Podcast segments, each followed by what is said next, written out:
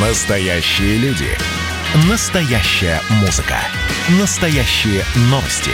Радио «Комсомольская правда». Радио про настоящее.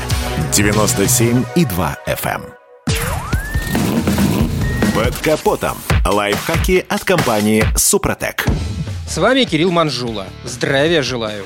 Приобретение подержанного автомобиля – это всегда риск. И чтобы при покупке не нарваться на замаскированный хлам, разумный автомобилист старается хоть чуть-чуть разобраться в технической части. Безусловно, для гарантированного результата можно воспользоваться услугами специалистов и, конечно же, обязательно отвести машину в сервис на диагностику. Впрочем, проверку некоторых узлов и агрегатов можно начать самостоятельно, при первом знакомстве с автомобилем. И сегодня поговорим о том, как прощупать состояние автоматической коробки передач. При значительном пробеге автомобиля всего-то нужно поинтересоваться у хозяина, когда проводилась замена масла в АКПП и есть ли подтверждающие документы. Рачительный хозяин собирает все чеки, и ему нечего скрывать. А вот если вам говорят, что меняли, но чеков не осталось, это повод задуматься. Начинать напрягаться стоит и когда на одометре солидный километраж, а владелец говорит, что коробкой ни разу не занимался. Конечно, стоит обратить внимание на поведение АКПП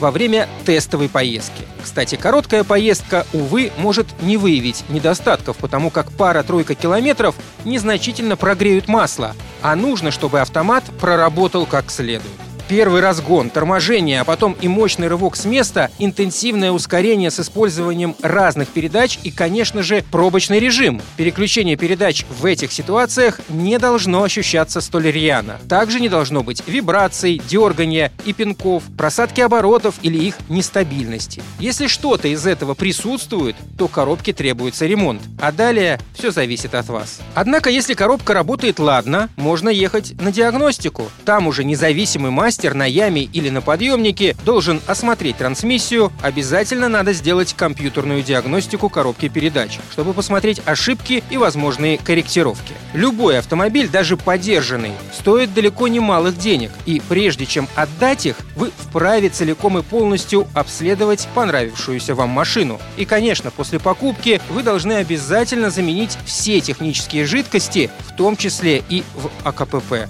А при смене трансмиссионного масла для продления ресурса коробки рекомендуется также залить состав Супротек АКПП. На этом пока все. С вами был Кирилл Манжула. Слушайте рубрику «Под капотом» и программу «Мой автомобиль» в подкастах на нашем сайте и в мобильном приложении «Радио Комсомольская правда», а в эфире с понедельника по четверг в 7 утра. И помните, мы не истина в последней инстанции, но направление указываем верное.